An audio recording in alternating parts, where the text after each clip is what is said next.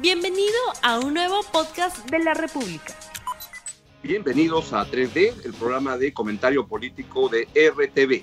El día de hoy, mientras están ocurriendo algunas detenciones preliminares a, Karen Roca, a, Miriam Morales y al cantante Richard Swing, nos vamos a ocupar del tema de toda esta proliferación de candidatos, donde están habiendo candidatos como cancha por todo lado, pero no están hablando mucho, simplemente lanzan candidaturas, pero aún le falta discurso y le falta rollo creen que eso es parte de una estrategia política de primero este, no cantar mucho hasta que no se sepa qué música es la que va a estar de moda.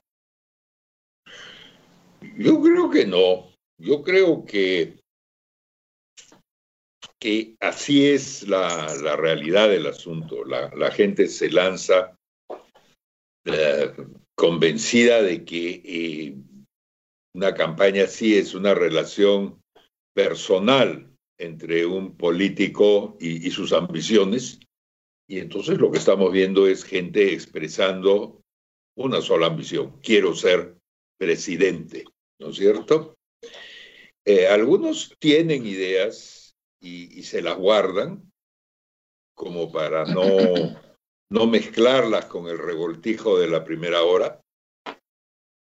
Otros simplemente no, no, no, no tienen ideas y otros finalmente no tienen idea de que se usa ideas para una campaña electoral. ¿cierto? Eso es más o menos como yo lo, como yo lo organizaría. Em, y además están callados porque todavía eh, la, la campaña electoral no está ocupando realmente el centro del escenario. Todavía está la competencia de la pandemia, que distrae al público, distrae a los electores y que además eh, obliga a opinar sobre ella. Entonces, mm. una persona que se lanza a la candidatura ahora tiene que opinar sobre la pandemia, que es un tema difícil. Tiene que hablar sobre el Congreso o la pugna Congreso Ejecutivo, que es un tema que puede quemar fácilmente a, una persona. Y por último, tiene que opinar antes de saber bien por dónde va el electorado. En ese sentido, yo diría que esta todavía es una campaña a la que le faltan encuestas, ¿cierto?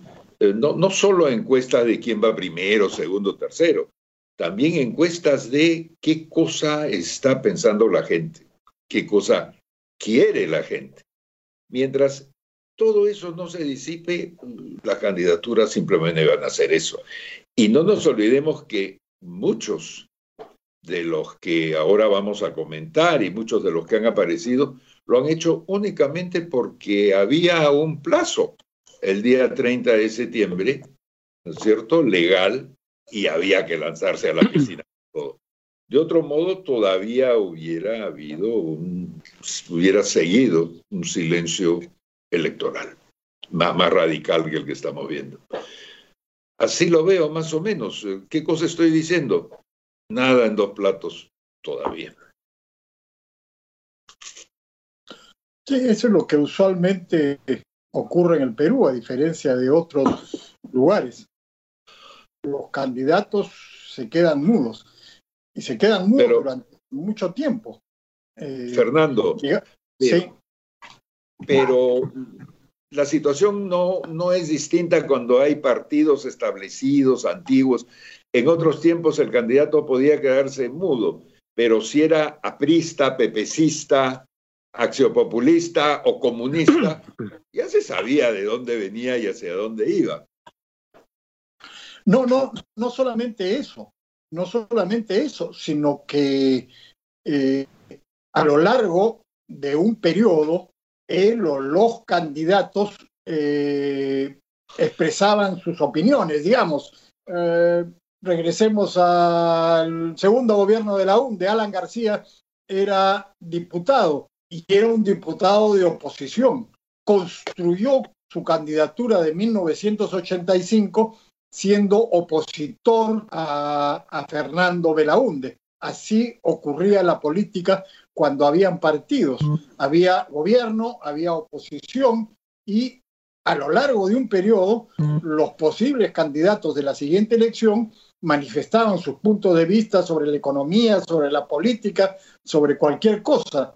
Hoy día eso ya no ocurre. En los últimos gobiernos, los que se supone que van a ser candidatos en la siguiente elección están mudos. Prefieren callarse absolutamente para no dar lugar a las críticas, no ofrecer eh, flancos a sus adversarios y se quedan callados todo el tiempo que pueden, lo cual es un absurdo porque no permite al electorado poder eh, tener claridad sobre cuáles son las posiciones del que va a ser candidato en la siguiente elección. Pero ese es, el, el sistema que tenemos en el Perú, donde no hay partidos políticos hasta ahora. El único que ha expresado algunas eh, opiniones, que son además las opiniones de siempre, que ya les conocemos, es Hernando de Soto. Todo el resto está mudo, salvo una u otra aparición pública en la que dicen un par de cosas. Ahora, pero están ustedes añorando una, una, Mirko comenzó diciendo, así es la realidad del, asunto. Estamos hablando de campañas de hace 20, 30 años, donde habían cuatro candidatos, porque había la derecha, que era el PPC, la izquierda, que había ver si es que iba junta y se juntaban todos, el APRA y, y, Acción Popular. Y eso era más fácil de entender porque había, pues, como Mirko decía, un recorrido, una trayectoria previa. Hoy día hay 24 candidatos donde cada uno chapa este sitio con quien sea y, y, y se mete con quien sea. Entonces ahí las ideas ya irán decantando en el camino y además es más, es más fácil diferenciarte o plantear ideas con cuatro, este, con tres rivales, cuando eran cuatro o cinco candidatos, y ahora con 24, sorprende, me sorprende cómo hacer para, para ubicarte, para que la gente comience a mirarte y en la primera encuesta salgas un poquito más diferenciado del pelotón. Bueno, pero eh, Augusto, siempre hay cuatro o cinco candidatos. En realidad, estas apariciones de dos o tres docenas de candidatos son una especie de ilusión, un homenaje a la democracia un, proceso de, de, sacrificio humano, digamos, ¿no es cierto?, en que al gran Dios democrático electoral se le presentan, se le entregan todas estas personas que, que van a durar un par de meses, ¿no es cierto?, porque en realidad, insisto, siempre hay cuatro o cinco candidatos Primero porque los medios no se dan abasto y los periodistas no nos damos abasto para cubrirlos a todos. ¿no es cierto? Y segundo, porque es utópico pensar que tanta gente, digamos 24 personas para tener un número, todas tienen ideas, todas tienen propuestas, todas van en alguna dirección en un país sin partidos. Creo que lo que estamos reclamando, yo por lo menos, no es que los 24 digan cosas, sino que haya por lo menos cuatro, cinco, seis ya una yapa que estén diciendo cosas en este momento. Porque si hubieran esos cuatro o cinco, el silencio de los demás no sería tan penoso como, como lo está haciendo ahora. ¿no? Ahora, si ustedes fueran candidatos, ¿hablarían en este momento con, ideas de una vez? ¿Te, ¿Te, conviene en tu estrategia soltar tu rollo de una vez o mejor es ir midiendo, testeando y decir, no, mejor me lanzo hacia fines de octubre o noviembre? O ¿Qué le conviene a cada, a cada candidatura? No, pero una de las características de esta situación con 24 candidatos es que cuando empiecen a hablar, van a hablar todos a la vez y van a gritar lo más fuerte posible, porque cuando hay tal cantidad de candidatos, todos van a tratar de por lo menos aparecer, destacar, tener algo que los diferencie del resto. Entonces, eso yo creo que va a llevar a una gritería muy fuerte y a lanzar ideas muchas veces descabelladas, pero que puedan eh, parecer atractivas o tener gestos, eh, gestos que eh, puedan eh, tener primeras planas y, y tiempo en los noticieros para poder destacar y hacerse conocer. Esa va a ser una de las características de esta campaña con tantos candidatos que, como hemos recordado en anteriores programas, es distinta a otras porque esta vez todos van a tener que seguir hasta el final. No pueden retirarse y conservar la inscripción. Así que todos van a tener que seguir gritando hasta el último día. Ahora, sobre la pregunta de Augusto, si uno comenzaría la campaña ahora, temprano o, hacia el final. Mi sensación es que eso depende del tipo de campaña que el candidato quiera hacer. Un candidato con una ideología y con ideas eh, puede comenzar muy temprano, incluso yo sentiría que debe comenzar muy temprano, porque esas ideas, lograr venderlas, imponerlas, convencer en torno de ellas, lo van a ayudar a ganar. Y entonces, eh, comenzar temprano no es un problema. El único problema es la plata para comenzar temprano, que es el tema económico también demora un poco las campañas. Pero no es el tema económico el que demora las declaraciones, digamos, ¿no? En cambio, los que no tienen nada que decir o que proponer o no tienen una idea clara de, ese aspecto del, del asunto político, eso sí tienen que comenzar bastante tarde porque en realidad tenemos dos, dos políticas electorales en el país, ¿no es cierto? Tenemos la, la política de las ideas y de las propuestas, y luego tenemos la política de la imagen, simple y llanamente la política de la imagen personal, que Fernando en anteriores programas ha planteado que esa es realmente la que se está usando ahora, ¿no es cierto? Y entonces ahí sí Mm. Para quien no tiene nada que proponer, eh, la política de la imagen es la mejor porque permite constituirse en una especie de pantalla sobre la cual el electorado proyecta más o menos lo que quiere en toda circunstancia. Puede decir, ah, dice, este es un candidato joven, guapo, simpático, debe ser el izquierdista o el derechista o el centrista que yo quiero en la presidencia. Así que tienes para escoger eh, dos tipos de campaña bien, bien claramente diferenciados, ¿no es cierto? Yo también ahí, ahí vería dos tipos de campañas en esa idea de clasificar de los que tienen ideas, que no son muchos, pero hay algunos, digamos, Hernando de Soto, Cateriano, este, yo, algunos pocos más, tienen un Julio Guzmán creo que puede entrar Julio Guzmán, por supuesto, ah, varios, varios, este, que pueden plantear un ideario. Otros pueden sumarse más bien al coro de, de, de gritar desde el Congreso y eso de repente nos va a llevar a que dentro de cuando comiencen a hablar, el programa que vamos a hacer ya no se va a llamar ¿Por qué se están callando? sino como diría el rey Juan Carlos, ¿por qué no te callas? Este, porque va a comenzar la cosa a ponerse este, ófrica en ideas, ¿no?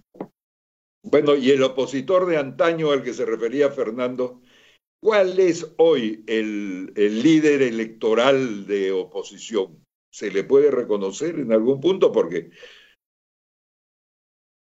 bueno, no, no hay pues un líder electoral de oposición. O sea, no se ha construido a lo largo de los últimos años. Probablemente ahora en la campaña algunos intentarán tomar ese eh, lugar. Pero hay, ideas de todo tipo. Por ejemplo, ustedes no mencionan a López Aliaga. Hasta donde se puede ver, López Aliaga es un candidato con ideas muy conservadoras eh, y va a exponer esas ideas. Pero yo insisto en que lo más importante en esta campaña no van a ser las ideas de los candidatos, sino la imagen que logren eh, proyectar, la imagen que logren construir. Y ahí hay un problema con esta absurda reforma electoral, eh, partes eh, han sido impuestas por Vizcarra al Congreso, está prohibida la propaganda en televisión y en radio. Entonces, en una campaña con muchos candidatos, sin publicidad en eh, televisión y radio, bueno, no sé cómo eh, la gente se va a enterar. Probablemente eh, van a recurrir, no van a haber mítines tampoco por la pandemia, entonces la gente se va a enterar probablemente a través de las redes sociales. y mm. ya sabemos lo que son las redes sociales hay eh, cantidad de noticias falsas, hay un excelente documental en eh, Netflix que se llama así redes sociales. Eh, ya hemos visto la influencia que pueden tener las redes sociales manipuladas perversamente en la última elección que hubo en los Estados Unidos. Entonces, yo creo que una de las nefastas consecuencias de esta reforma de Vizcarra va a ser que la campaña va a ser distinta y la capacidad o la posibilidad de conocer qué dicen, qué quieren, qué piensan los candidatos eh, está eh, restringida y eh, se va a ver en gran parte limitada a las redes sociales. Ahora, hablando de redes sociales, yo también, me, Mirko decía la dificultad del periodismo de cubrir a esas candidaturas. Mirko escribe, por ejemplo, este, 30 columnas al mes. Hay 24 candidatos. Tendría que dedicarle una columna por candidato, lo cual va a acabar aburriendo a sus lectores. Este, no, o sea, no hay como espacio para tanto, tanto candidato, pero, bueno, pero... lo que creo es que hay una, este, hay una tendencia de lo que nosotros leemos y hay otra campaña que va y que de repente no la vemos. Por ejemplo, APP de César Acuña debe estar haciendo un trabajo en el norte del país. Y este FREPA, este, del cual todos hablábamos después de la elección y todos se dedican a decir, ¿por qué no vieron al FREPA venir y nadie entiende? Y esos son los que no entienden el Perú, son los de Miraflores y todo, todo, todo ese rollo. Pero cuando escuchemos al candidato del FREPAP aparecer, este, y de repente ya está en una campaña muy activa en sus ámbitos, en sus zonas de, de, de influencia, con sus ideas. El otro día leí un artículo de alguien que decía que este tipo de campaña también favorecía en determinadas zonas a los antauristas, que hacen lo que tú, Augusto, dices, esa campaña de boca a boca, salen con sus altavoces y, que eh, tienen un público en determinadas zonas, sobre todo el sur del país.